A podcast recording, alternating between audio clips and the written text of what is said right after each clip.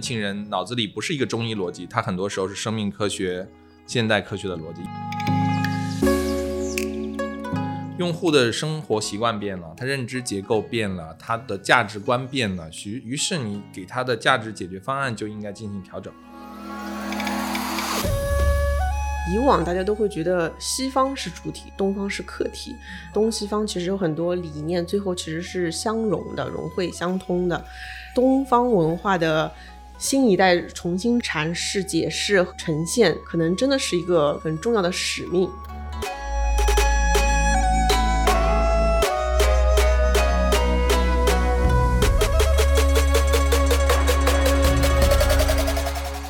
温柔一刀是一档刀法旗下关注新品牌新营销的播客节目。刀法是全球品牌的营销智库，我们的使命是成就中国好品牌，带领走向全世界。做品牌找刀法。如果你是品牌人、营销人、广告人、创业者，并且想在品牌营销领域精进自己，欢迎添加刀法杠二零二二，咨询我们的两万家品牌操盘手俱乐部会员服务。嗯，Hello，大家好，欢迎来到温柔一刀。我们已经很久没有请到品牌创始人做客温柔一刀了。今天我们请到嘉宾是中式新滋补品牌观战的创始人张总，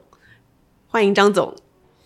大家好，我是观战的创始人张宇，很高兴在这里跟大家见面。其实我在怀孕的时候就拜访过张总一次，然后那时候他就拿出了即食型的。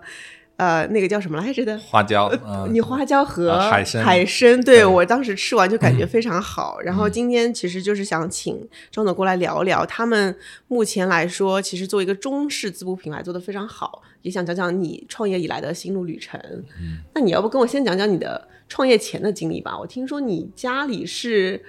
军事还是？军方，我可能是军医家庭长大。对对，我从小是在军人家庭吧，我父母都是军医啊。那么，呃，从小我是在一个，他们是整个野战医院转业，整个医这个呃转业之后建了在当地建了一个医院。那么这个我在医医院就是这个军军队的大院吧，医院大院里面长大的。那么，呃，小时候的经历对我是有些影响。我父亲是一个药剂师。啊，我母亲在手术室工作，那我母亲非常认同中医，但我父亲是个偏西医派。我自己小时候身体不是特别好，就俗称的免疫力比较弱，走几分钟就能走到这个诊所啊。我从小也没什么书看，所以经常喜欢翻他们的什么外科临床学啊啊，这么小就开始看了，啊就没有书看，所以那上面有点文字加图片，所以就变成了我打发时间的这个兴趣吧。就是我可以跟医生去聊，我应该吃什么药，然后我是什么状态。我比如说上次打青霉素，然后这个皮试状态怎么样？我我我可能下次需要用什么药？但是我觉得西医没有完全解决我的问题。我印象比较深刻的，我有三次的联欢晚会是躺在病床上过的，啊，那这是我对我印象比较深的。然后后来呢，我的父亲回到广东，他祖籍是客家人，广东梅州。那我母亲是北京人，他们在军队结婚的。那回到广东之后呢，开始做制药，就做药厂。我们最早做外用药，后来做大输液氨基酸。那么在这个制药的过程中呢，我们尤其是在研究这个一一种我们的产品，就抗癌药的原料药，就紫杉醇的时候，我发现传统滋补可以完成科学循证。我们觉得这里有很大的这个商业机会，或者说也也有很大的这个产品的这个价值机会。但那个时候没有找到就是很好的应用场景。一直到我呃工作了一段时间，又回家接班的时候，那个时候我们家族已经在做呃连锁药店了。我回去的时候，实际上就是负责连锁药店项目。那我在药店里面，我喜欢泡到药店里面。那时候我发现年轻人进来拿着维生素片就跑了，但一个比如说一个年纪稍长的客户，他进来可以跟店员滔滔不绝的说四五十分钟，这个。中药该怎么用？中医的滋补品该怎么用？怎么吃？有什么功效？怎么使用？场景怎么样？那我就觉得这个，我自己的经验，我觉得这个中医实际上是一个极其有价值的东西。而且我是在呃回到家族的时候，大概是高中的大学的时候，我自己略做一些研究，调理自己的身体啊，但主要其实还是休息啊，作息，那么再做一些中药的补充。结果后来基本上每一年都不生病。所以我认为这件事有价值，但是可能跟新一代的用户断代了，啊，因为他们的使用场景跟老一代用户不一样了，他们可能，嗯，不会再自己烹饪这些东西，他们也这个脑子里也装不进一个中医的完全的这个逻辑啊，所以你会看到它离这个产品越来越远。所以我就在想，能不能做成自用级的滋补消费品，让它重新回到千家万户啊，让传统滋补这个有我我觉得是个历史的瑰宝啊啊，不不至于断代。这这最初我的一些想法。哦，哎，这个是非非常有意思，因为前段时间我跟一个朋友，我是完全人不太熟中医和西医的，但是我最近越来越觉得东方哲学的，无论是气也好，还是这个内内滋滋补也好，其实才能打通内部的这个调理循环，去解决一些问题。我不知道是是不是类似这样的一些想法，让你更觉得中医其实是要回归到我们的生活里面。呃，我个人的见解啊。我们在呃持续的观察和研究的中，发现中医它本质上啊，我认为它的历史价值除了心智以外，它本质上是一个五千年的社会临床，在这里积累了非常多基于啊巨大的人群量级所形成的经验啊，比如说一个东西真的有用与否，感知性强与否，有没有副作用，它是一代一代被迭代跟进化出来的。所以好的中药的产品，你会发现它有大量的组方验证。它有很多的使用方式和场景，有长期的使用习惯。这个经验，我们认为在呃过去没有一个可复制的呃历史，未来也很难啊。它时间周期非常长，而且建立在一个经验的基础上，从甚至从神农尝百草就开始几千年，因为它是个经验体系，所以它更用一个甚至于我们说哲学的逻辑去看这个事儿。我们之所以认为它可以循证这个经验体系，就包括我们自己的产品和研究中，都借助了大量的组方经验，然后基于这个经验，我们发现会高效的提升它的我们叫做科学循证的效果啊。比如说我们在滋补品上面，或者说花椒上面，我们看到古籍里面大量提到它是一个所谓的金创药啊，它治伤口或治血崩。啊，然后我们基于这个线索进行研究，那我们这时候不需要，不一定需要对它里面的营养成分做一对一的归因，我只是把可能的一组成分萃取出来，而把无效的东西、不需要的东西过滤掉。我们可以对一组成分做啊临床研究，那么这时候大幅度提升了它的效率，而不需要做单成分的一到一的归因，并且进行交病机再做排除。对，所以我认为这是两种。科学的方式啊，他们会越来越啊接近，或者越来越趋同。这是我我我们就说最终理想的状态，它一定能够完成传统滋补的科学循证。哦，我现在明白你说的传统滋补的科学循证，它其实就是不同的方法，一个是归因，一个是经验总结，但它其实是融会贯通的。对对对，呃，复杂的大量的经验积累到一起，也会形成系统，对吧？系统到微观化之后，也需要经验，呃，也需要归因体系去验证。啊，所以，我我认为它是相融合的。哇哦，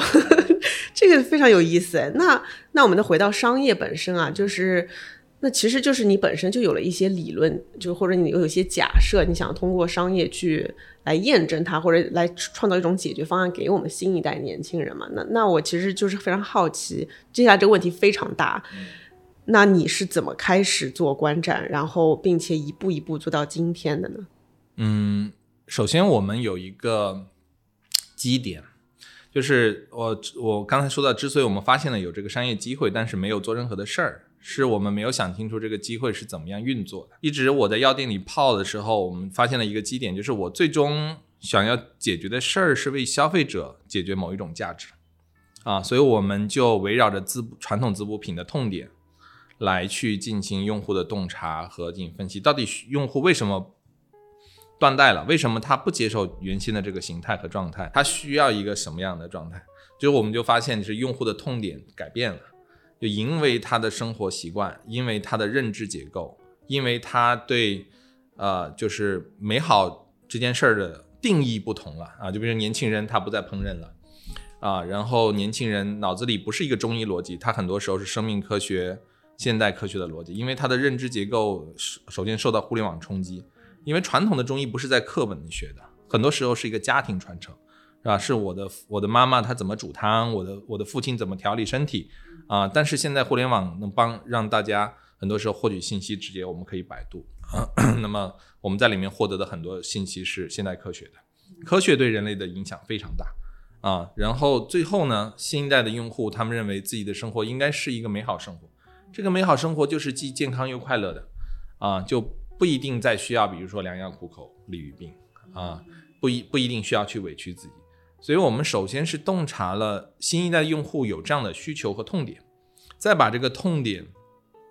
跟传统滋补品的真实功效啊，我们我们说在真实功效体系，传统滋补品往往是复杂的，它有一系列的排序。我们把用户的痛点跟这个功效的排序进行重叠，啊，再重就是用户既需要但东西又能够解决的方式，在那里面去我们叫打造价值原型，啊，就去开创我们叫新一代的滋补消费品。我们认为它应当是一个便捷的普惠滋补，我们认为它是一个真实有效的科学滋补，不再是玄学。我们也认为它是一个美好生活滋补，就是要既健康又快乐的。因为中医它是健康快乐是一体的，它是不分割的。嗯，当然在这个过程中，我觉得也 我们也走了非常多的弯路了。嗯，对，有几个比较重要的转折点吧。我认为，就首先是。呃，一个就是我们做了基础研究，就是我们不一样的地方就在于我们在做第一个，就是我们做花椒品类之前，我们就认为我们必须要先搞清楚用户这个品类对用户是不是有真价值。所以那个时候我们是把两三个基础品类同时做功效研究的，就包括营养结构、吸收机理和临床。那到最后我们发现，哦，这个花椒让我们很幸运的是，它我们觉得它的营养结构、吸收机理和临床和未来的功效潜力都很笃定。啊，于是我们就 all in 下去，这是这是当时我们团队一个重要的争议啊。我们其实那时候很穷，就是其实拿不出那个钱的。我是把房子押了去做这个事儿的，蛮不容易的，是不容易，是不容易。对，第二个节点就是当这个技术研究出来之后，我们就把自己的核心业务转为花椒。那个时候花椒只是我们可能占我们不到百分之五的业务量啊。那个时候公司已经有差不多一百号人啊，然后需要需要。大家需要生存，啊，那我记得我们那时候还就开了一个核心骨干的一个会议啊，那个会上大家还挺压抑的啊，就是因为我们觉得那是战略方向，那是对的事情啊，我们要基本上砍掉很多其他的业务，all in 到这个核心业务里面去。这是几几年的事情？呃，这是二零幺七年底的事情，对，二零幺七年底，然后我们呃，当时有些女同事都哭了。对，然后但是我们还是决定，因为我们觉得这是正确的，就是因为这是一个价值观的问题啊，就是我们公司的价值观就是用户价值为先，实事求是，实事求是对我们来说很重要。此外呢，就是因为花椒这个对我们来，我们未来的商业体系的这个路径，我们觉得也是很很很明确，因为我们需要，我们觉得整个新滋补它的品类非常多，你不能够胡子眉毛一起抓，你必须要打造一个坚实的主干品类。这个主干品类是既能长得高，而且它的能够扎根很深的，再用这个主干的给养去孵化新的品类。我们现在路径就是这样。那我们对我们当时来说，这是我们的一个战略上的设想啊。那但是这件事儿对我们，我我觉得是做对了的，就是我们当 all in 资源之后啊，然后基于我们的基础研究和应用技术，这这这个品类就攻破了，也也实现了我们在品类上面的布局。其实是你刚刚说到几个词，我都觉得非常有意思。一个是现在年轻人要的是健康快乐，对，嗯，其实我们我们纵观很多现在消费品，它成功的背后都是验证了这一点。但是你刚刚又说你要科学的去，因为你刚刚也说中医其实中医药它还是偏经验归纳的，但是你现在也要用科学去验证它，然后且现在年轻人的。脑子里面其实是没有中医的一个心智的，对，那你还还要让他们开始，然后这这是一个很有意思点。其次是你说，呃，我听得出来这是一个非常重要的战略决策，就是做减法要聚焦在一个主干品类上，是花椒，而且你把房子都抵了去做这个基础研究。那为什么是花椒？有有那么多个品类，就是为你是怎么找到这个关键点，并且能够这么 all in 进去？我觉得这是个非常难的决策，它一定是。一定是打中了你心里哪个点，或者你在数据上、研究上看到了什么东西？就是，嗯，当时做决策我们也争议很大，但是我们主要还是基于三个方向吧。就第一个，就刚才说到的这个价值观。就我们做完基础研究之后，我们当时同时做三个品类的啊，然后我们做完基础研究之后，就发现这个东西的营养结构、吸收机理和功效很笃定。营养结构它是个高纯度的天然胶原蛋白。啊，就是一个干花椒可能它占到经常会占到百分之八十以上，就是胶原蛋白天然胶原蛋白含量，而且我们的研究还有还有比较高比例的弹性蛋白，啊，这是符合用户的一种大的营养结构的补充。啊，就是因为胶原蛋白人体是不断流失的啊，它是嵌入式的，呃，不断的需要补充。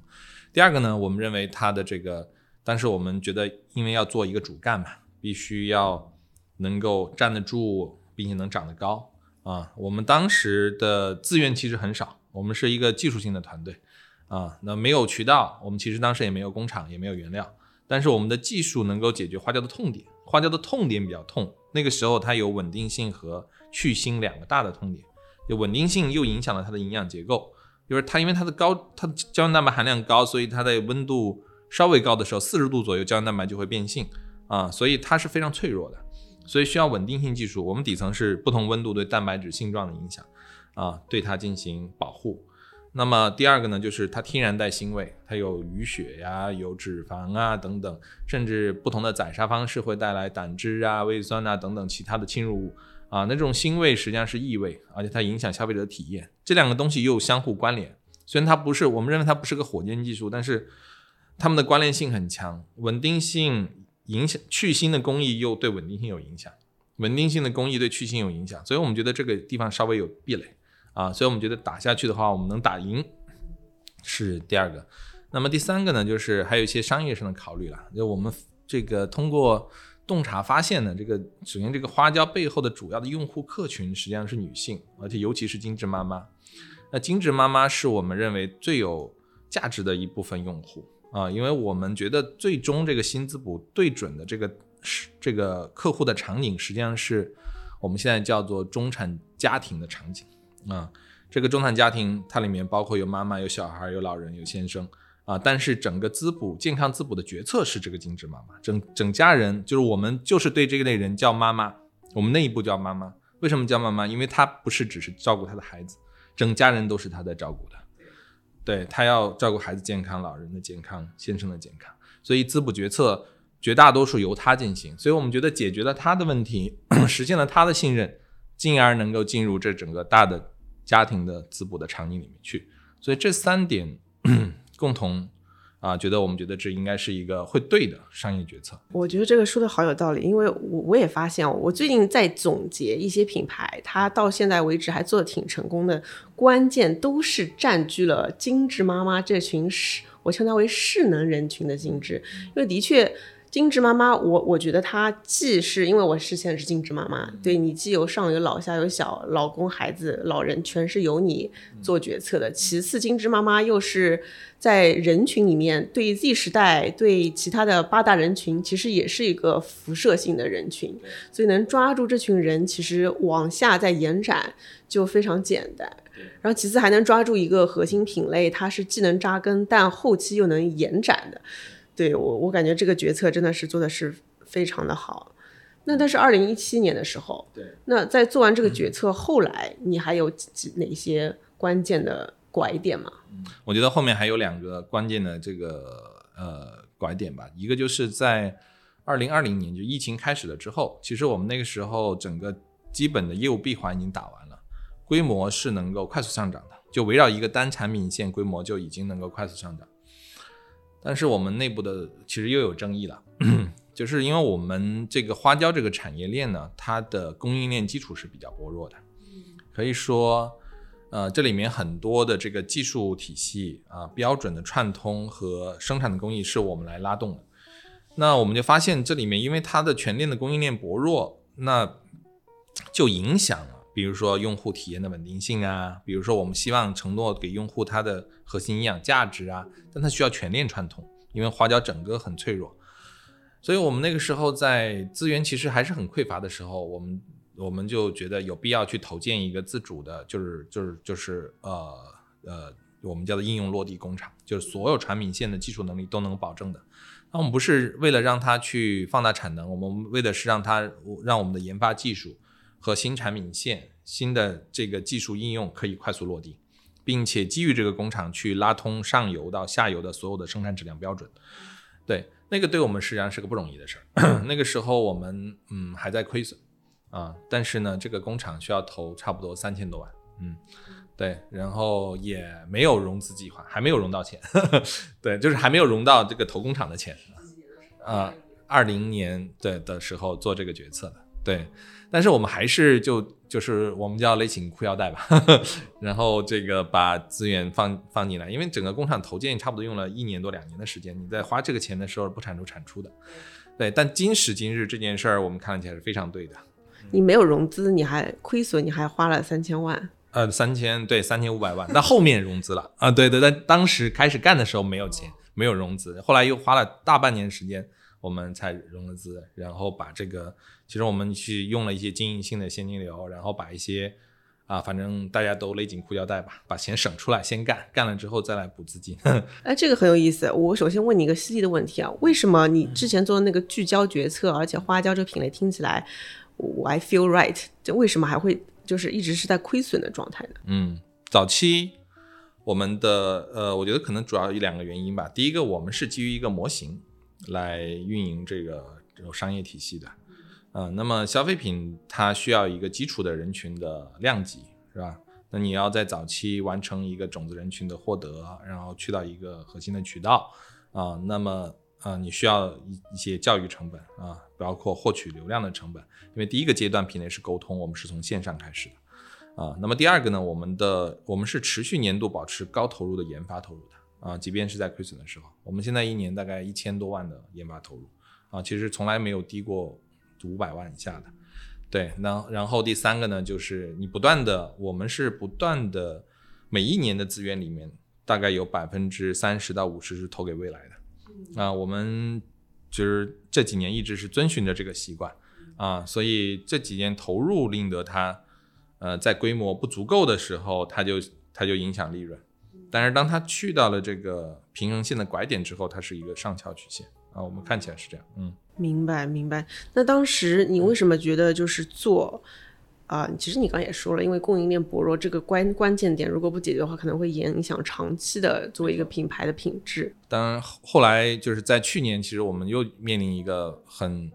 就重要的一个决策啊，也是一我认为也是一个拐点，就是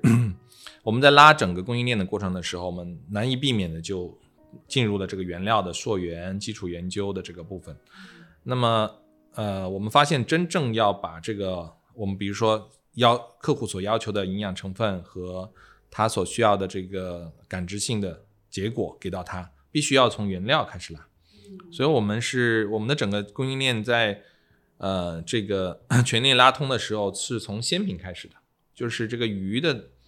呃取胶的过程，我们就介入进去。介入它的使用取胶的标准，鲜品我们就收取，收取之后，我们在原料端建前处理工厂，然后把它变成我们可以可用的这个，先做一级的稳定性和去腥，然后干制，然后到国内再进行二级。啊，当然我们有用国内的原料和海外的原料。我们一开始把这个事儿串通以后，我们呃其实自己自供自己用是完全没问题的。但我们发现这个呃行业这个品类在不断的成长。啊，这个时候越来越多的其他的竞呃，我们可有一部分是竞争手段，呃，竞争呃竞争对手，有一部分是其他的行业的，比如说餐饮啊，他们开始用到这个原料，但他们对这个体系内的这个呃质量体系的控制呃能力是是不足的，因为它没有像我们探索了这么多年啊，所以我们从去年开始，我们开始做原料业务啊，因为我们觉得如果再继续这个下去，行业可能会出问题。啊，所以我们开始做土 B 的业务，把原料体系进行分级，然后再把它卖给不同的人，不对竞争对手，包括我的竞争对手，包括餐饮，包括水吧啊，甚至像奶茶等等啊，这各种行业啊，然后我们开始对原料的基础研究和应用场景就开发技术，并且把这个技术也输出给他们啊，我们觉得这件事儿也是一个重要的呃重要的一个转折点吧啊，这个好神奇啊，你这个就是。为什么呢？我我有点，我的我的商业格局有点理解不了。你其实原来是 to C 的，你现在要 to B，然后还把自己的原料技术，你是想要定义行业标准吗？呃，其实就基于两两点啊，我们这么说，比如说我们拿一个保健品来去参考啊，西方的保健品啊，一部分 to C 的这些品牌他们在做剂型，嗯，就做成液态或者形态。但是真正做这种东西有没有效？它怎么样子提取？从哪儿来的？是上游还有一个大的产业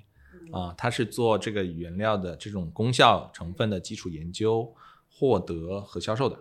但是滋补品没有，滋补品只是把它作为一个普通的呃食物来销售，所以没有人管这个东西有没有效，也没有人管，比如说我在在原料链路里面这个，就是我刚才说的胶原蛋白很脆弱，它就流失掉了啊，它因为它高温的时候四十度就会流失。那这个东西在东南亚的时候的温度经常就一，所以你吃了个花椒，但其实它早就流失掉了。对对对，就没有人去控制这个结果。当我们了解到用户的真需求实际上是花椒的营养结构，它要吸，而且它要吸收进去，对它有帮助啊，那我们就要控制这个结果。要控制这个结果的时候，只做后面这一端就不行。啊，它并看似给我了个花椒，但是它可能因核心营养已经流失了啊，或者说有甚至有其他质量风险。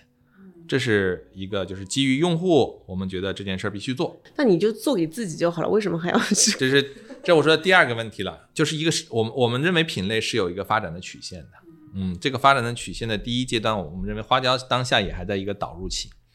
这个导入期的关键的标准就是每十个人里面到底有多少人知道花椒。啊，现在我们评估起来，整个全国范围内可能三到四个人，还没有到我们说的。关键节点，但它很快就会到了。这关键节点可能十个人里面有五个人知道花椒，但大家聊起来就可能有个人还会教育你花椒是个什么，就是品类就会蓬勃增长。但在蓬勃增长的过程中，你会看到很多商家会介入，然后很多品牌会介入，他们做起来都觉得很容易，但这个时候极容易对于品类来说产生啊混乱的这个行业现状啊，比如说恶意的价格竞争啊，质量的瑕疵啊，可能还会出现一些高风险的质量事件。这个时候，某个一个品类很可能跨越不了这一个高增长期，而直接我们叫做啊，就是就是就品类滑坡，一个品类可能会坍塌啊。所以我们认为一个品类的良性成长啊，就是因为我们现在观察在这个品类内，我想无论是研究和规模都是非比较领先的。那我们觉得有责任去保证这个品类良性增长，它良性增长起来，这个土壤才肥沃，我们也才能长得大。就说白了，所以我们认为。仅仅是把自己的事做好啊，仅用竞争的格局看这些事儿，可能也不能够解决我们未来持续保证主干成长的这些问题。因为这个品类的未来的成长，品类成长空间还是非常大的啊。就光天然胶原蛋白这件事情，而且我们发现它的潜在的营养结构和功效还很还还很多啊。我们的越基础研究越发现啊，所以我们认为还是得要保护，让这个品类能够健康成长啊。对，当然以前因为一些疫运气啊、疫情的原因。这个品类里面参与这件事儿的人，或者说不是特别多，所以我们既然已经有这个先发的优势，我们就应该把它应用到整个行业中。对我，我现在突然之间对品类领导者有了深深的敬意啊，就是因为，因为我我我理解是因为之前读了很多定位的书嘛，对品类领导者这个有一个很深的引，就是品品牌战略的概念。但是你刚刚说的，就让我非常切身能感受到，对一个品类，它如果进入了恶性竞争，它最后是个滑坡的话，其实大家对大家都不好，所以在这个时候做这件事情是非常有意义的。但其实呢，我们偶然还发现了第三个好处，就是我们觉得这个是运气吧。就当时我们深入到原料端，然后它跟基础研究去配合了之后，我们发现它对于我们，比如说应用技术要解决的核心问题，对产品的分级和应用，有了呃，我们叫我们觉得是非常突破性的进展。因为你会发现很多真相就在现场，而且你不做基础的溯源研究，我你们不去，我们不参与到鲨鱼的过程，我们发现不了它某些新位源的来源，我们不发现它的不在它的养殖过程或者它的捕捞过程，不知道这个鱼种的状态。那我们基于现在这个呃现在的了解这些信息和努力吧，就我们就找到了很多的新的商业机会啊，就是比如说通过品类的分级，让它应用到餐饮饮料。啊，甚至未来有可能用到外用的很多场景里面，啊，通过这个基础的溯源研究，让它变成我们应用技术管道的底层的这个技术和数据的积累，啊，这个就是就加强了我们的竞争力啊，所以，我我们觉得这个就是呃意外的得意吧。嗯，明白明白。我我现在越来越切身体会到，就是一个品牌其实它的关键，而且我们中国品牌，因为我我特别想要成就中国好品牌嘛，我会发现其实中国品牌这两年大家都是在越来越深耕供应链啊、产品溯源啊、找到根源啊，如何能够真的回到中国用户的需求去定义。包括护肤品牌，他们现在其实也越来越注重科研技术。那你你刚刚说到了，因为像中式滋补，它其实是有很多东西标准没有定义清楚，而且它应该要基于现在的科学的理解再再定义。那你们呃在科研方面要做什么样的一些研究，才能去定义清楚，让用户能够有理解呢？嗯，首先我们在嗯，科研方面有两个大的结构，呃，底层的部分我们叫基础研究。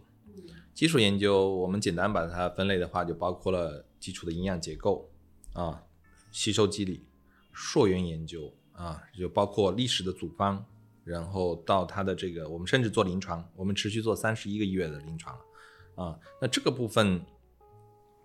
它带来两个结果，第一个呢是。我我们刚才说的一个价值观的问题，我们做基础研究最早的动因就是为了我要搞清楚这件事儿对用户有没有真实的价值，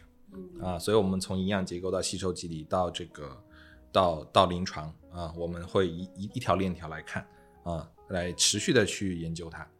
那么，但第二个呢，这个基础研究同时也带来了就是帮助我们第二个大的板块应用技术管道的支撑作用。我们的应用技术上面，我们是设置管道的。其实我们从刚做这个品类的时候，就到现在都是稳定的，嗯，就是我们叫研发管道。研发管道是指的是往一个持续的方向，然后持续的积累。嗯，你在早期无论你有没有成果，你都一直在这个领域去研究。比如说我们一个管道是围绕着营养稳定性和吸收机理的啊，我们觉得这个有很大的关系啊。那底层的技术支撑是不同温度对。营养结构的性状的影响，当然我们在蛋白质性状上更加强一些，啊，那么它持续研究这个，但早期没什么成果的，但到中期我们解决了花雕的问题，基于花雕的这个研究，我们又解决了海参的问题，啊，就是在我们说这个食补类的产品啊，比如说包参赤肚等等，这它底层还是一个营养啊，消消费者吃它是补充营养，他们的痛点是极其相似的，对。那，比如说，我们还有这个围绕着场景应用和感知性问题。这感知性问题更像是把它到底是做成一个有弹性的还是没有弹性的，是片状的还是粒状的，然后它会产生什么样的感知？会让它黏呢，还是让它结冻啊？还是让它吃起来爽脆呀？啊，呃，甚包括去腥啊，就是让它没有异味呀，这都是感知性的问题。还有一个管道是围绕着配方的啊，功效配方。啊，这个口味配方啊，多种组方的这种交叉结合啊，这是我们非常一就是坚持了很多年的这个核心管道啊。当然，我们现在还有一个新管道，就是围围绕原料体系的。这个原料体系是围绕它的啊溯源和这个原料的，我们叫科，就是围绕着科学应用养殖的体系。嗯，就是因为我鱼胶是个副产品。啊，就是在养殖体系里面，它要解决鱼肉的问题，要解决鱼胶的问题，所以我们会研究到底什么样的鱼，怎么样子养殖和怎么样的捕捞，它既有益于鱼肉应用，虽然我们不肉不做鱼肉啊，也有益于鱼胶的产出、鱼胶的质量啊，所以我们现在就整体上是四个大的管，而基础研究它能够给管道提供，就是我们叫突破性的成果。一个是它可容易跨学科啊，我们在溯源研究的时候做基础营养结构分析的时候，你会发现它会产生跨学科的效应。比如说应用型的学科，就是工业工程的和这个化学的啊，生物工程的，他们在交叉的时候就产生产品的突破啊。所以我们基本上分成这两个大的板块，基础研究持续做啊，就是只要是这个品类的所有的前沿的东西和围这个围绕着。用户核心痛点的东西，我们希望都研究透啊。那管道就是解决用户的某一个方向的痛点的，它就是持续解决这个问题啊。单管道之间不受其他的影响，但经常你的跑到一定的时候，跟其他的这管道的成果就产生交叉了，交叉的时候就会爆发出好的创新出来啊。对，这一些整个体系的设计，就是其实还是有一个呃最基本的逻辑，就是围绕着用户的他的需求跟痛点。这是基于我们洞察用户在这个品类里面持续长期的需求所得出来的啊，所以我们的战略性的研究方向也围绕它需求来。你一直因为你一直有提到价值观，价值观这三个字，它一定是对你们有很强的指引方向的。对，所以刚刚那四管道为什么是回回归到价值观呢？啊，对我们实际上我们自己的价值观有四四条啊，就就是第一条是帮助我们确定方向的，就是我们叫做用户价值为先啊，这件事儿其实哎，就是大家都都都其实都很熟悉，把它做到所有的点上面去。呃，比如说我们在做任何决策的时候，我们可能第一的决策目标并不是这件事儿的收益是什么，或者它的增长是什么，或规模是什么，我们先看用户的痛点有没有被解决掉。就我们对用户来说有没有价值，啊，剩下价值交付的时候是一个我们干的好与坏，就是效率的事儿啊。所以我们在所有的决策，包括做产品线决策、做战略决策，比如说是否做工厂，是不是做原料，然后是每一年的战略级规划啊，以及做哪类的渠道，以及怎么样的打做怎么样的用户模型，首先以用户价值为第一标杆来去做决策，就是保证我们的方向不不错。我们在这里面是有很多惨痛的经验的，就是我我们不知道为什么我们的团队，但凡你干为用户价值的事情，短期虽然没有结果，长期都结果很好。但凡你有一点小九九，比如说你想干点哎，想增长一点规模是吧？或者说想追一下时髦是吧？然后都都都啪啪的被打脸啊！那这是一个最重要的。那么第二个，我们有一个关键价值观叫实事求是。实事求是对我们来说是客观的反映事实，并且追求事物的本质，是这两层的意思。那么，所以我们有很多时候，你心里想着是为了用户价值，但你有没有搞清楚这是不是用户的真价值啊？而且你如何实现用户的真价值？我们的实现的路径就是实事求是啊。这个就是无论是我们无论是研发，还是产品创新，还是数据洞察，都是基于。客观的反映事实，我们往往先用一个假设，然后用事实和数据验证它。验证完之后形成模型，形成模型之后追问一下，不断的问自己是为什么，用户为什么这么做啊？为什么这件事儿是这个结果？自己搞清楚了之后，然后把形成我们的底层逻辑啊，就让组织共识啊。所以它是一个持续的这个闭环，这件事儿帮助我们把事情不断的做对啊，对。当然，后面还有两个价值观，就是围绕我们组织啊和组织成长啊，就是一个是成就奋斗者啊，就我们认为这是不是一个一个人的事儿，是我们整个组织或者甚至在这个生态里面共同努力人所有的人的成果啊，我们有义务成就他们啊，每个人都有义也他们也有义务，比如我团队有义务成就我，对他也我有不对的地方他也告诉我，这就是成就我，对，那还有一个就是追求比昨天更好。啊，就是每一天的复利是我们更看重的。我们不追求你当下多厉害，但是我们追求你是在持续成长的这件事更重要啊，因为我们往往是在无人区啊，更多的是在做持续的探索啊。哇，我听到这几个字，我真的好感动啊！虽然我我我以前也会经常听别人说价值观，但是我能听出来你这个几个点是真心的，好像在打别人脸，就是。呃，因为因为连我一每次在做播客的时候会链接到他之前的经历嘛，我我会觉得这跟你这个以前喜欢看那些书和你的家庭背景还是非常有很多相关性、链接性在这里面的。是实践得实践跟思考得出来的呃成果吧？它也不是我一个人想出来，是我们核心团队共创出来的，而且我们是反复验证了它。它是指导着我们，其实这四个价值观指导我们工工作的任何方面啊，所以我们基本上是一个用价值观来驱动的组织吧。嗯，这个真的非常棒，非常棒。那那那再往下，我想问一下，就是那你刚刚说了你们的技术和你们的价值观，那后来现在的产品，你们原来你刚刚说有三个品类，现在是聚焦了哪些？呃，比如说花椒下面哪些产品矩阵呢？嗯。呃，我们在产品上，我们有一个矩阵，我们把它，我们把把它的形状形容成是一个正金字塔形的矩阵，啊，那我们在这个矩阵里面做分层啊，最顶层的，比如说像这个，呃，这瓶产品是我们刚刚出的啊，它是一个鲜炖花椒的凝萃系列，它是用深海鱼啊，然后这个深海鱼的就是。目前我们认为唯一能找到的一个在中国能叫深海鱼的，因为它栖息水深到三百到四百米啊。中国对深海鱼的这个定义是比较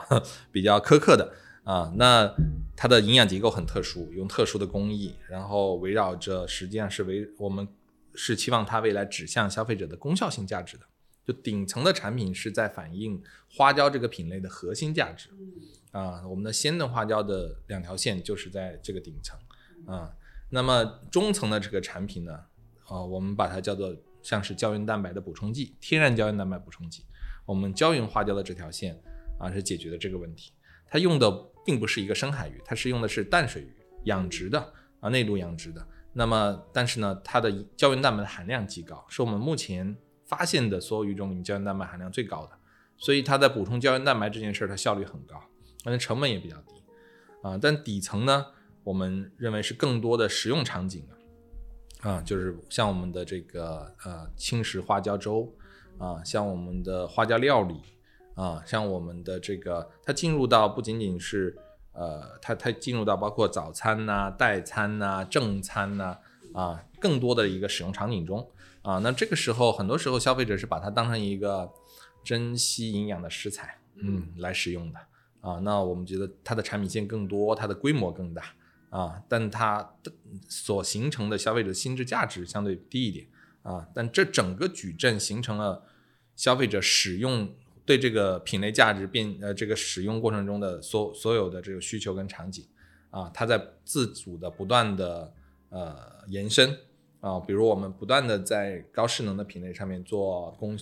这个临床研究、功效研究啊，这个去开发出更高效的啊解决消费者这个亚健康痛点的产品，但在场景的产品里面，我们做更多的场景，我们甚至会有休食的。啊，会有这个正餐的、餐饮的这些产品，让消费者在更多的场景能够它的价值能够体验到啊。因为这个品类对虽然对我有价值，但是我我虽然脑子里知道，但是我感受不到也没有意义。所以我们是通过这个矩阵的扩大去扩大这个品类的边界啊。那你们会会会有考虑去走出这个这个边界，去延伸到其他的品类啊？会的。啊，就是刚才说的这个正尼坦是花椒的这个矩阵，那我们底层是基于应用技术的解决方案来做品类延伸的啊，比如说我们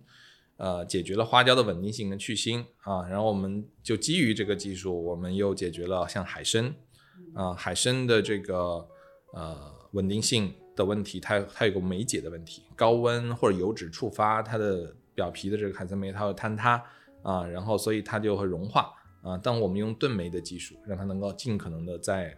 呃一定温度下进行保持，并且我们用高汤把它浸熟啊，那它吃的时候现就是一吃就有味道啊，然后我们也打断它的这个原有的这个生产链路，让它营养更好。突然上次吃的味道一下子就进入我的记忆了，它印象还蛮深刻的。对它，对它是因为它是一种高汤的味道，所以它吃起来还比较香。那种传统海参并没有太多的味道，它里面胶原蛋白多糖都没有太多。就是让你觉得好吃的味道，对。那那比起，因为我们一直听到中式新滋补，比起传统的滋补来说，到底新是新在哪里？嗯，那我觉得它还是围绕着一个到底能不能符合新一代用户的真需求啊？就是因为我觉得本质上还是刚才说的用户变了。用户的生活习惯变了，他认知结构变了，他的价值观变了，于于是你给他的价值解决方案就应该进行调整。所以，我们围绕着用户真需求去打造符合新一代用户的这一类消费品，我们我们才才把它叫新滋补。所以，我们围绕着就是刚才说的，它使用不便，新一代用户他对传统滋补品使用不便，觉得功效不明，觉得价高品次啊这些痛点去打造，哎这个。便捷的普惠滋补，这个是一个科学有效的科学滋补，并且是个美好生活滋补啊，所以我觉得主要是围绕这个方面。嗯，明白。其实听下来就能看得出来，就是观展，或者说我我最近发现做的比较稳定又好的企业，就是价值观驱动，价值观非常明确，就是初心很明确，然后又选择非常聚焦，在下面又是扎的非常深的。根，然后再由这个主干道慢慢延展开来。那我们接下来要不聊一聊操盘方面吧，就是运营层面。因为刚刚能看得出来，张总的战略选择其实都是非常有思考的，但操盘其实也挺难的。那尤其是我听说你们在私域方面其实是很早就开始经营了，并且在腾讯生态做了很多尝试，能跟我讲讲吗？嗯。对我们呃对私域有两个重要的这个定位吧啊，第一个呢，因为我们衡量整个运营模型的时候，首先衡量的是用户价值。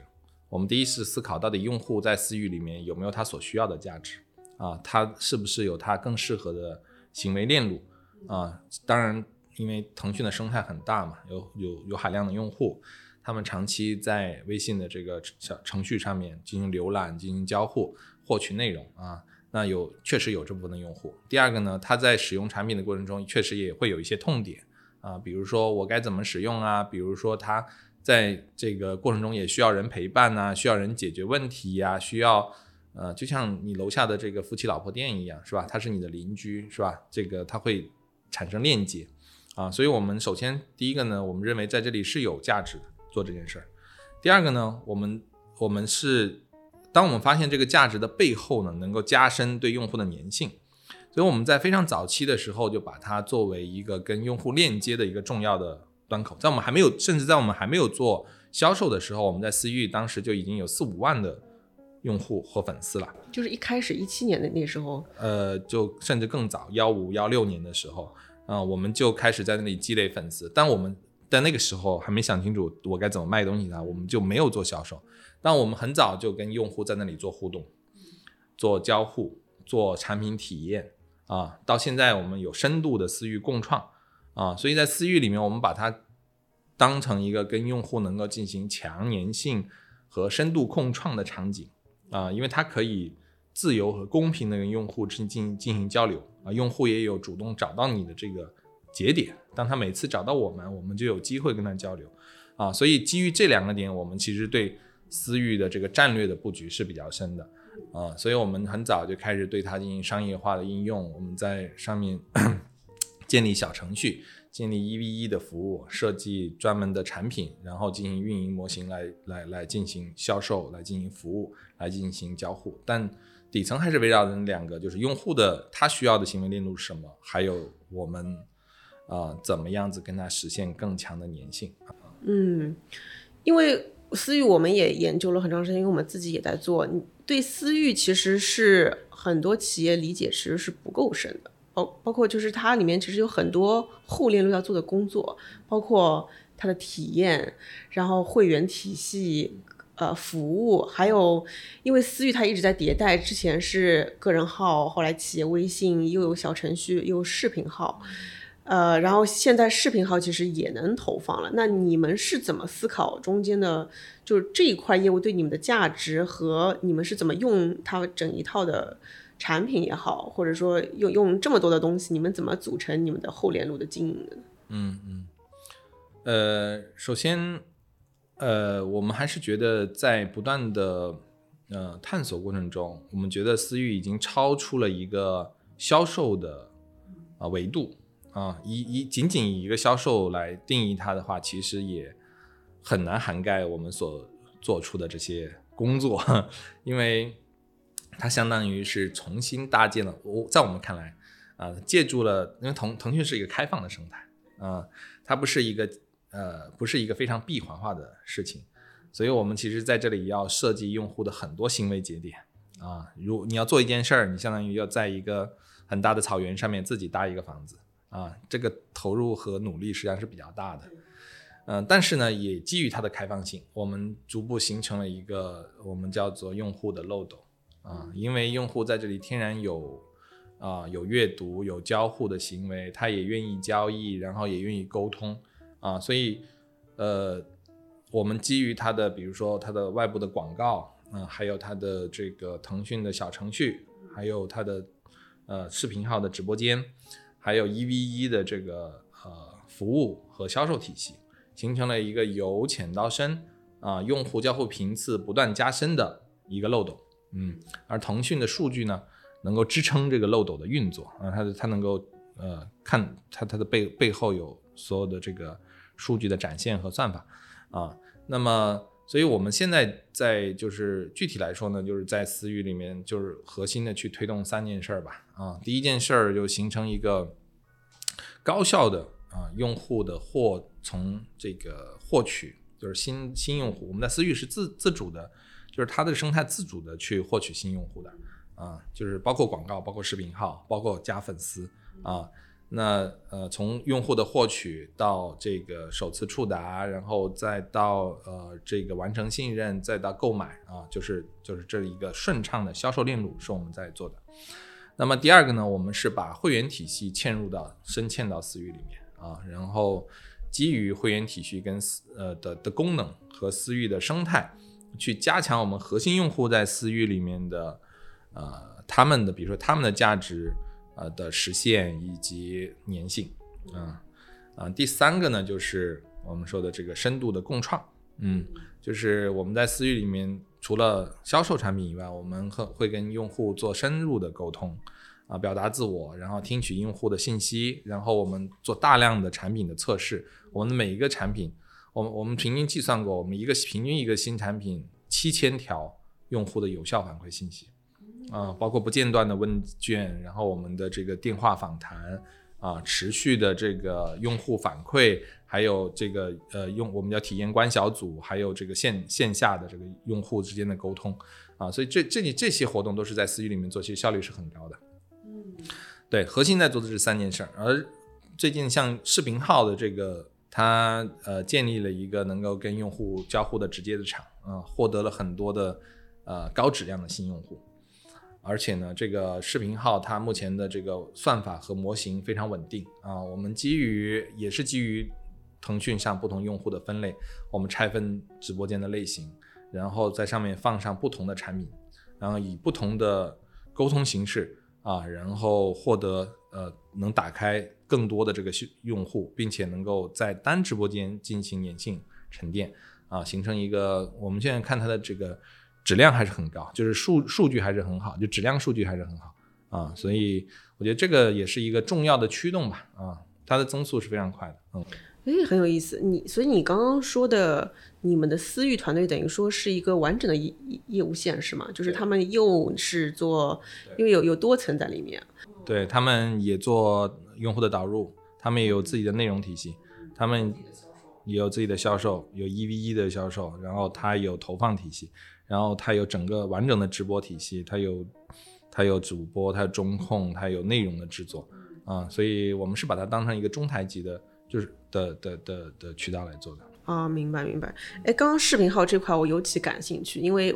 我我们今年发现今年可能视频号是一个重大的红利，但是好多品牌还没有意识到。但你已经发现他们的算法稳定，而且你们好像有多个直播间，你能跟我讲你是？你是从哪里得出来他们算法稳定，然后且有红利的吗？就第一，它有呃新用户，然后我们拉拉新的整个效率它是不断提升的。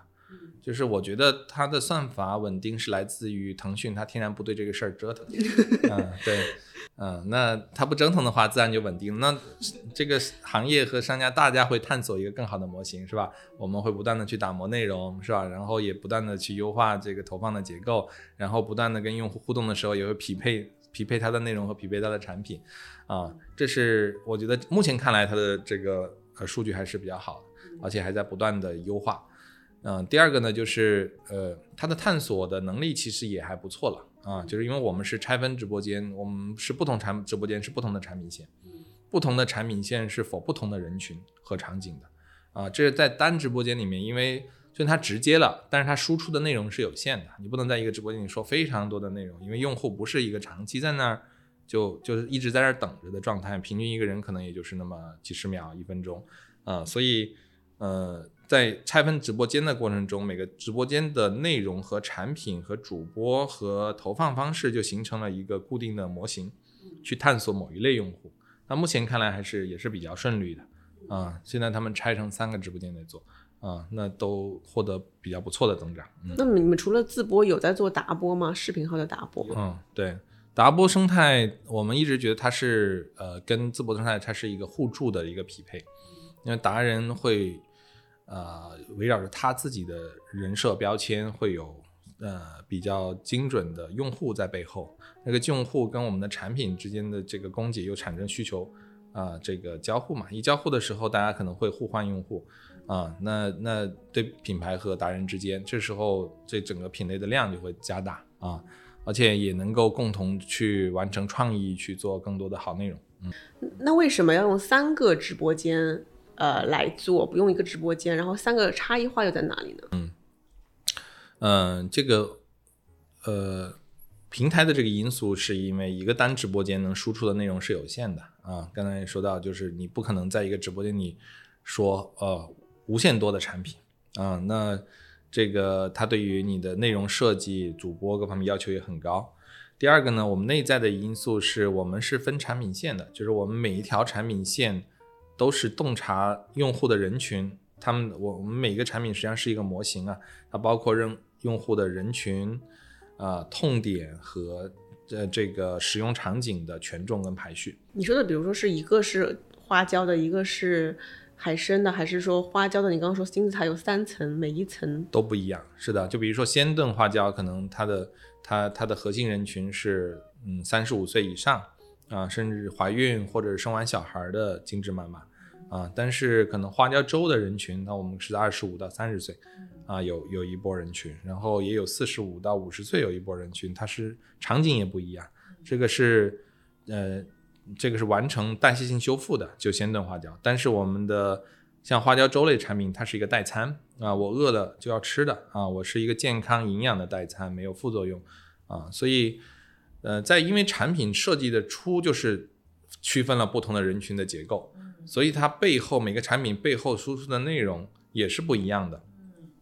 场景也是不一样的啊，所以它完全可以围绕产品线去塑造一个场景。当它塑造了好的这个场景之后，因为整个这个啊这个这个直播体系的内容啊、沟通啊，还有它以往的旧人呃以往的人群啊，共同形成了就形成一个呃探索的算法啊，这个算法能不断的让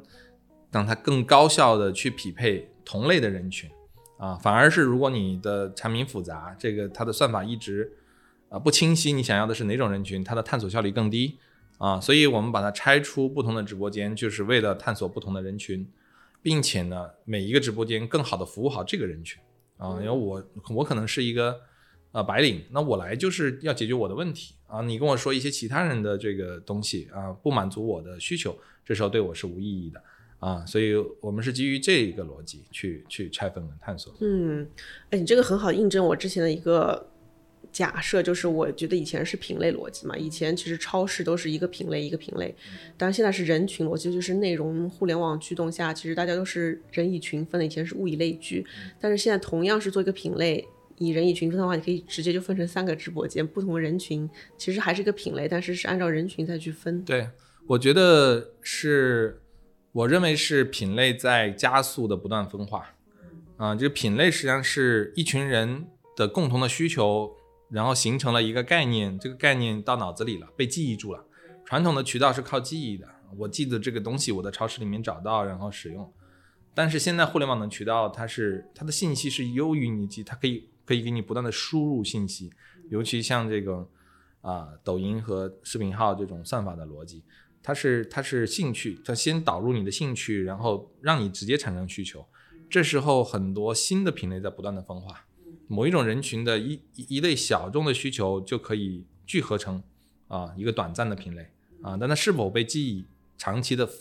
长期的重复，它也会被记忆。嗯，品类能不能落得下，还是看用户的需求能不能长久的被验证，并且它的体验足够好。对对，然后所以在这种情况下，我发现同就出现了一种，就是每个产品即小品牌的这种。包括我之前跟好望水聊，他们每一个有大单品都像是一个小品牌，因为他们到后来其实是对应的不同人群，但你又在供应链本身来说做这三个品产品，对你来说是有复利的效应，或者说有这个趋同性的，但是人群又是不同人群，反正这个挺有意思的。嗯，那那那不同的人群，你怎么通过视腾讯的一些呃广告机制或者视频号后台去？去更好的获取的人群，他们现在商业化的这些工具做的现在怎么样了？呃，我们觉得应该说已经越来越好了啊。对，那因为我们首首先还是回到我们产品在创建的初期，我们首先是对人群做洞察的。洞察的时候就是洞察了他的需求啊、场景啊、痛点啊。但这些痛点和需求和场景变成内容之后啊，那么这个内容就自然的会在探索人群了。然后还有一部分呢，是我们回到投放系统里面，然后由腾讯生态给我们进行赋予的，它告诉我们这类偏好里面可能还有什么样的人。那我们结合我们主要，我认为就是一个匹配这类人群的内容，嗯，这个还是要来自于你的洞察。然后第二个一个相匹配的投放方式啊，就是通过筛选人群，通过这个算法，通过出价，然后来来加强它。嗯，这个时候它剩下就结果去验证了啊，验证过程中不断纠偏啊。现在我觉得工具是越来越多了啊，尤其视频号打开了之后啊，他们不断的在尝试的新的工具，但总体上还是围绕着这两个逻辑。嗯，那私域里的这个公寓视频号，比起公寓里的视频，你觉得有什么区别吗？在你的感感知上？呃，我觉得还是有一些区别。首先，我呃就是比较直观的感觉到这个人群不一样，嗯，这个人群是我们过往就没有探索到的。它的，年龄层跟我们原先在公寓里面的年龄层也略有偏差，嗯，我们发现上移了大概三到五岁吧，啊，然后第二个就是这类人的习惯也略不一样。我们发现他们就在我们的数据里面啊，我不知道这会不会有偏差。我们发现他们更加理性一些。更加知性一些啊，我们的当然我们本身用户的这个医生、护士、教师这种高知人群比例是比较高的，但是在视频号里浓度更高了，嗯，对，然后所以我我们觉得他可能呃在行为习惯、行为方式上也有一点偏差啊，所以呃它它它确实还是非常有意义的啊，新人群高质量啊，然后这个呃行为方式也比较趋同，嗯。那那你们也有公寓的渠道，也有私域，然后比如你们私域会从公寓那边获量吗？就是你们中间是怎么做一个全域的联动？呃，第一个我们是刚刚说的，用一个一整个漏斗去看我们的整个用户，然后再把它分成用户自身的闭环去管理。然后腾讯生态也有一个闭环，那彼此之间自己的闭环能运作，并且还有一定的互相影响。我们整体是这么看的。当我们管理他们的时候，有一个。基本的原则就是我们不太喜欢，就是直接去干扰用户自己的行为链路。比如说，愣是给他一个基地，让他从公寓到私域，或从私域到公寓，我们是尽量不干这个事儿啊，因为我们觉得影响了他整个的行为和决策的效率啊。因为用户的体验，我们认为是他第一位的。嗯，明白。你们有门店吗？我们正在开门店啊，我们一个测试门店已经刚刚开了。那门店大概是跟腾讯体系更更在一个一个区域吗？对对，我们是把它是同一个部门，我们是把它定义成同一个生态。这个门店，我们认为它最是一个体验的会员型门店，客用户进店之后就是，呃，就扫码就识别成为我的呃永久会员，然后他在门店完成一部分的交互、沟通和信任，但是更多的呃这个成交是来自于我们私域对他的一 v 一的服务啊。我们会把线上这个腾私域的体系跟门店做强打通。嗯，对。对于中式滋补或者我自己在想营养品滋补，其实未来都会私域越来越变成一个重要板块去经营吧。前期因为更多通过公寓是在获取用户，未来公寓也是会有很大一部分，但是私域包括让大家越来越养成习惯，呃，变成年度用户，是不是会后面越来越加大对私域这边的经营？呃，我我们认为我们是理性来看这个事儿啊，就是第一个，用户了解一个价值，就是我们说沟通体系跟交付，就是获得一个价值，它天然是有成本的。那公寓的基建是有它的好处的啊，它它有很强的这种基建属性啊，用户的效率也高，品牌的效率也高。但私域呢，我应该说它极其有，我们认为它极其有魅力跟价值，尤其对我们这类品牌，因为我们需要跟用户做强粘性跟。啊，深度沟通和共创啊，这个时候公寓的基建就是格式化的基建效率就无助于这件事儿，反而会影响它啊。所以我认为未来这两个板块，呃，不存在用户从哪里到哪里大搬家，嗯，它，但它会不断的深化自身的这个角色啊。那用户会分布在不同的地方干不同的事情啊。那私域在我们看来肯定是越来越重要，但。要把这个用户在这个体系维护好，也需要非常多的投入跟努力啊，所以我觉得它它肯定是会发展。呃，那张总，你们对视频号接下来是一个什么样的规划？对未来有什么样的展望呢？呃，首先我们觉得它是一个非常高质量的新用户的窗口。嗯，我们未来会围绕视频号继续横向去搭建矩阵，就是不同的直视频号的直播间。啊，那么这个直播间呃分开我们的不同的人群和产品线，甚至会跨品类啊，甚至我们未来还会有新品牌啊。那么它对应的不同的人群到不同的直播间里面。那我们基于这个直播间的分类，再向下去延伸到我们的用户漏斗啊，它进入到我们的购买体系，进入到我们一 v 一的服务啊，那相应的也可以做在直播间里做更多的，比如说客户的共创邀请啊，啊产品体验呐，线下活动啊，然后加深跟用户的粘性。那么第三个呢，我们发现视频号它还未来应该会变成一个非常广域的内容生态。在这个内容生态里面，我们觉得可以进行品类的教育，啊，进行品牌的沟通，啊，并进行用户体验，就直播间里面他看得到所见即所得用户体验，啊，甚至可以进行外部达人的合作，啊，所以我们认为它可能它会独立，我们相信它独立会变成一个厂去赋能整个腾讯的大生态生生态体系，是包括品类到品牌到成交到用户粘性的整个链路的，嗯。嗯，你刚刚说那个词，我觉得非常的精准，就是格式化。和你说到思域就像草草原，它什么都没有，但是它是个大草原，因为用户在里面玩的很开心，然后你还要自己搭个木屋、搭个游乐园、搭个牧场，让他在里面蹦蹦跳跳。那最后最后，我们我就想问问你，对中式滋补的未来有些什么样的想象吗？嗯。对，我觉得中式滋补的未来还是伴随着我们现在主流用户他的变化，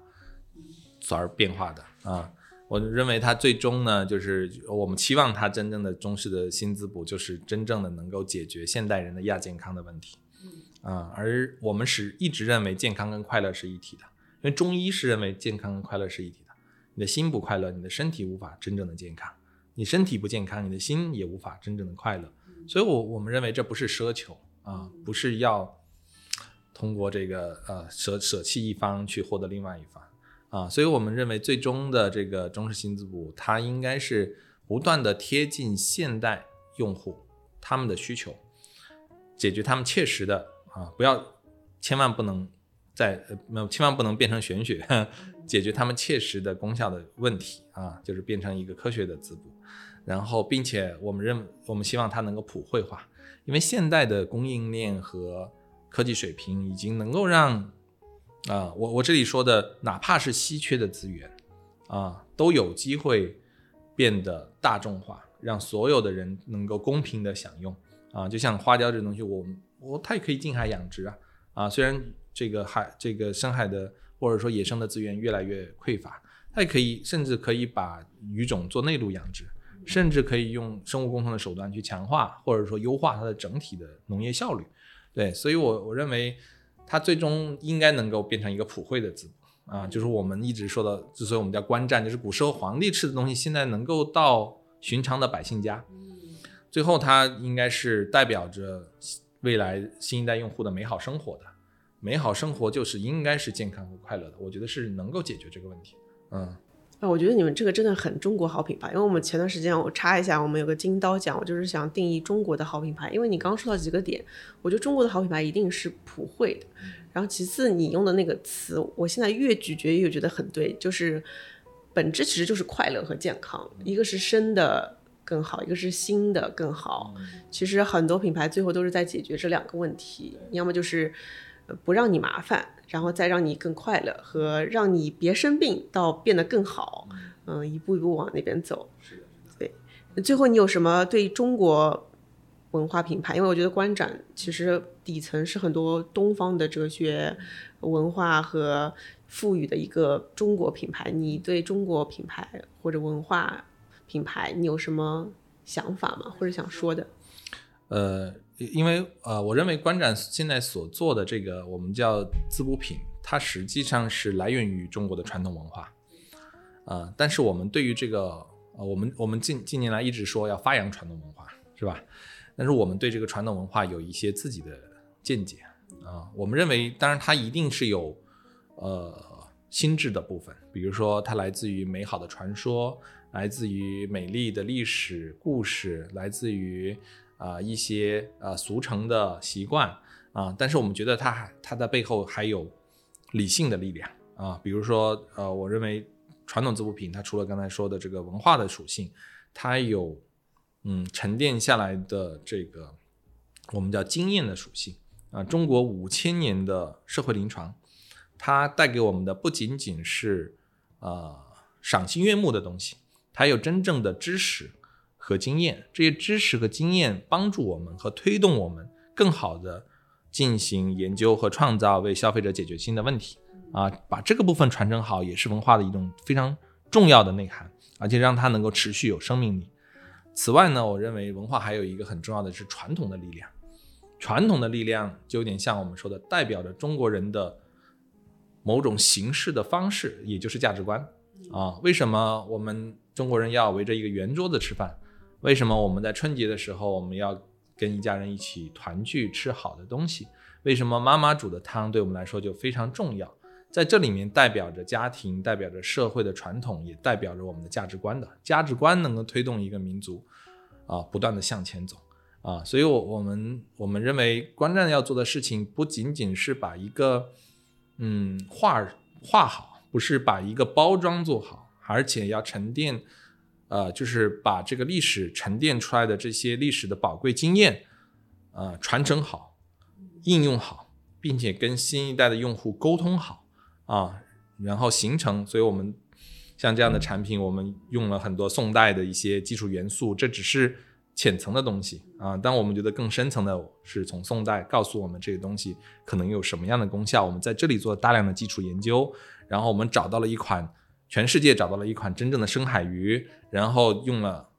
符合它特性的工艺，让它吃起来既符合用户的习惯，又好吃又健康。啊，这整个过程是对文化真正的传承、真正的应用和真更有效的沟通，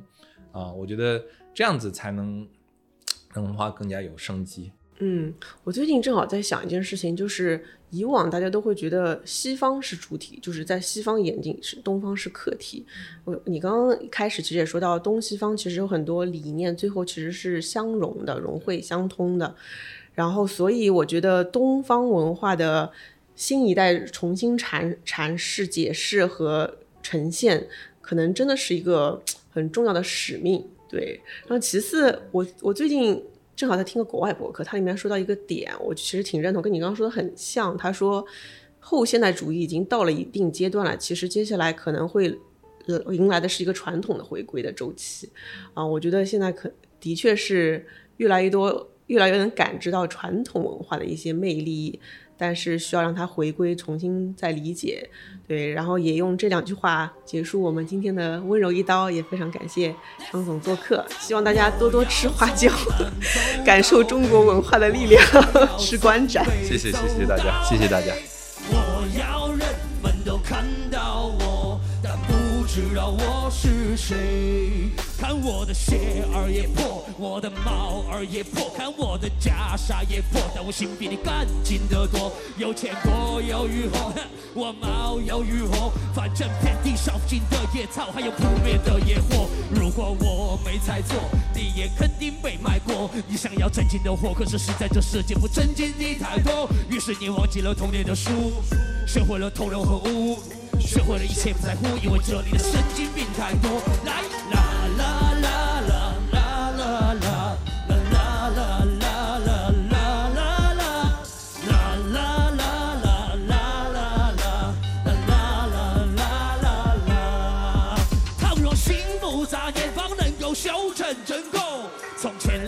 现在也要斩妖除魔，何时才能遇到你呀？仅仅是如果，我躲开罗乱，是因为我满身泪红。嘿，这儿不靠用头，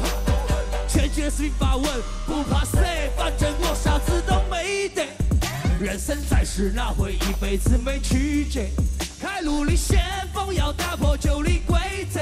比 CTI 拼，我眼光不在中规规规。啦啦啦啦啦